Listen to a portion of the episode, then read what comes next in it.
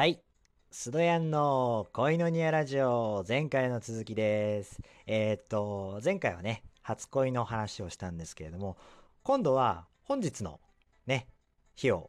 日について話そうかなと思います。今日は10月31日。まあ、ハロウィンですよね。ハロウィン。はい。皆さんはハロウィンどうしますか？渋谷に行って仮装して、えー、ワイワイ騒いできますかね？それとも、関係なく、それとも、怪我がして嫌だから、普通に家に過ごしますかねはい。皆さん、ハロウィン様々なことで過ごす方、過ごす方もいると思うんですけれども、あのーちなみにハロウィンね、あのーなんかこう、キリスト教と、ちょっと関係があるんじゃねっていう人が、あの、もしかしたらいるかもしれないんですけど、あの実は、ハロウィンとキリスト教教は、全然あのね、聖書とかも全然関係ないんですよ。そもそも、あの、ハロウィン。ハロウィンの起源は、あの、約2000年前の古代ケルト人の祭りが起源だったって考えられてます。もともとは秋の収穫祭だったんですね。収穫祭。うん。で、この収穫祭の時期には、あの、自然界と超自然界の垣根が取り払われるっていう風に学んでも考えられてたそうなんですよね。だつまり、生きている人が死者と交流できる期間、まあ、いわゆるお盆ですかね、やっぱり。うん。で、それで死者との交流を通して、未来を覗き見ることができる期間、なんていうふうに、まあ、考えられてたみたいですね。で、また悪霊の追い出しとか、魔女の存在といったような、ちょっとそういう異教的な意味合いなものも、当時はこの時期人々の関心の的となってたそうです。うん。まあ、そもそも、このケルト人のケルト人たちの1年の終わりが、まあ、10月31日とされてるそうですね。で、その時に、まあ、あの、先祖の霊が訪ねてきて、で、それと同時に、まあ、やっぱこう、悪霊や魔女が出ると言われてたそうなんですよね。で、だから彼らは、まあ、身を守るために、まあ、こう、悪霊の似たような格好に扮して、まあ、悪霊を、何ですか騙して、まあ、退けたっていう、はい。そういう由来だそうです。だからまあ、ね、ハロウィンは、あの、みんなちょっと悪魔っぽい、まあちょっといろいろなコスチュームをして、えー祝うのも、まあそこから来てるそうです。悪霊には同じ悪霊に変装して身を守ろうっていう、まあそういうルーツから来たそうなんですね。はい。で、まあもともとは、そのだからハロウィンは、まああの、収穫感謝祭なんですよね。で収穫感謝祭という意味では実はキリスト教でもそういうのはあります。うん、収穫感謝祭っていうお祭りがあるんですよ。まあだから自分にとっては、まあ、ある意味ではハロウィンと位置づけそういうなんかこう、まあ、お祝いするっていう意味では、まあ、位置づけは似てるかなと思ってます。はい。で収穫感謝祭まあサンクスギビングデーっていうんですけれども皆さん聞いたことありますかね？サンクスギビングデー。まあ一応ここから収穫感謝祭っていうんですけれどもあのそもそもキリスト教の収穫感謝祭の由来はあのーこうアメリカですね。アメリカにアメリカにおけるこう17世紀の英国英国正教徒たちによる、あのー大陸移住の時になるんですけれども彼らがその大陸に新天地を求めて大陸に行った時にまあそれは彼らはでも相当苦境の中に立たされてたんですね。もう厳しい冬を越すために、あのーもう季節がすごい大変、季節、季節を超えるのがすごい大変だとか、まあ食べ物もなかなかなかったりとかで、で、まあその中の何人かも、まあちょっとお亡くなりになったりとか、まあそういう厳しい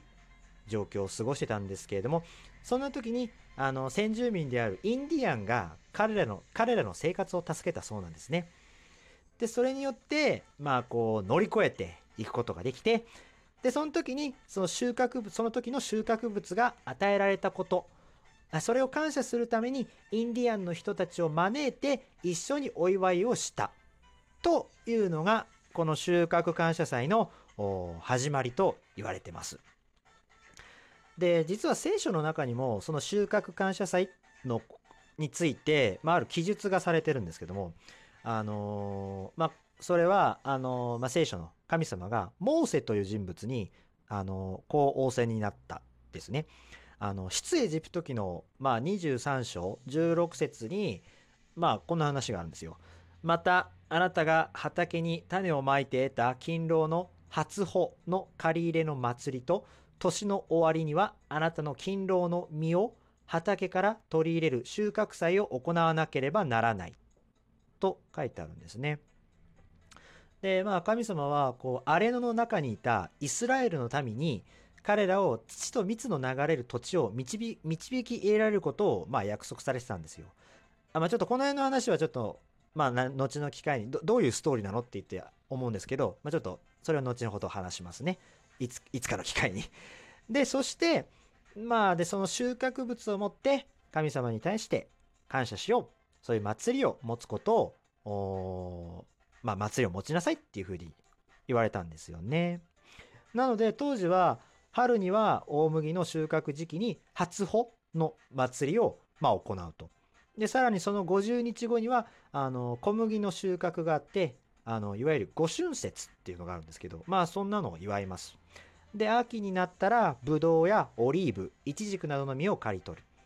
で、その後に、まあ、もう一つあるんですけど、刈り色の祭りっていう呼ばれる、まあ、そんな収穫祭を持ちます。まあ、とにかく収穫の感謝、感謝の祭りを当時はいろいろ行ってたんですね。はい。まあ、そんなんで、まあ、こうして当時のそのイスラエルの民たちは約束の地で神様が収穫をもたらしてくださるってことをまあ認めて神様に感謝を捧げますって言って喜び祝う。まあそんなお祝いですね。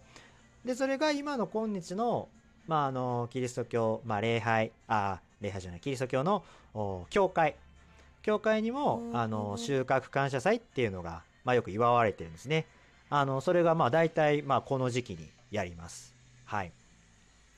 で、実は今回私の通ってる教会でも、あの、収穫感謝祭、収穫感謝祭っていうのをもちろんやります。毎年の恒例なんですけれども、まあ、その時には大体ね、あのー、収穫、祝、収穫を、収穫をお祝いするというよりかは、まあ、あの、1年間の感謝を、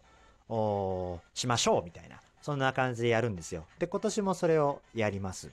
で、その時には、まあ全然クリスチャン、クリスチャの方も、そうでない方も、まあみんな誘って、まあ1年間の感謝を喜びを祝おうって、っていうことで、まあちょっとそういうイベントも、はい、やってます。その時は結構ね、ちょっと食事とか豪華になったり、はい。まあそういう楽しい時間を持ったりしてます。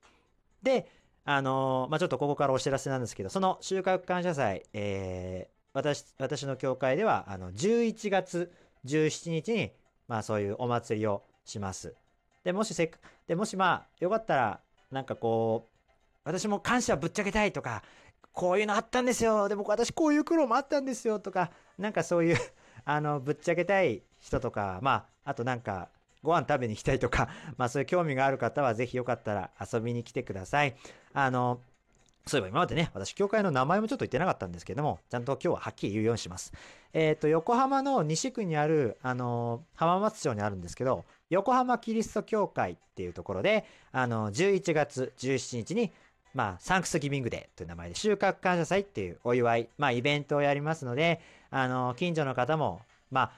あ、あの、それ以外の方も興味があればぜひよかったら遊びに来てみてください。でね、あの、私も実はちょっと個人的に、あの、あ、時間が10時から、まあ最初は礼拝とかあるんですけども、その後一緒にご飯食べたり、まあそういう分かち合いをしたりします。で、あのー、夕方から時間がある人は夕方からもぜひよかったら遊びに来てください。で、私個人的に、まあなんかね、せっかくなんでちょっと遊べるものを持ってこようかなと、私結構ボードゲームとかも持ってるんで、なんかそういうのを持って、で、まあ、まあちょっとね、ラジオトーカーとしてごとく、まあちょっと、こういう話のトーク、感謝、感謝についてっていうちょっと話題にして、話題にして、まあちょっと、なんかこう、トークでもしようかなって、もしよろしかったら、ぜひ一緒にトークしたければ、興味があればぜひ、あのー、教会に遊びに来てみてください。まあ夕方もね、ご飯とかあるみたいなんで、ご飯食べたり、まあちょっとゲームしたり、まあちょっと感謝トークしたりとかして、盛り上がっていけたらいいなと思います。よろしければ、あ皆さんぜひ、まあ、友達もね、誘って、まあ、よろかったら遊びに来てみてください。で、これね、あの、サンクスギミングで、うちの教会のイベント、あの、また私のインスタに貼っておきますので、よろしければそちらをチェックしてください。はい。えー、はい。そんな感じです。最後は宣伝になっちゃいましたけど、まあ、そういう収穫感謝祭っていうね、お祝いがあるという話でした。で、まあ、ちなみに感謝っていうことについては以前私第4回目のまあ放送でも発信したんですけどね、まあそういう、まあそれもよかったらぜひ聞いてください。感謝ってどういうことみたいなね。はい。えー、ではここまで聞いてくださってありがとうございます。でね、まだ続きます。あのー、今度は、あのー、また質問箱の質問にまたいくつか、あのお答えしようかなと思っております。よろしければそちらも聞いてください。ではまたまた一旦切ります。聞いてくれてありがとうございます。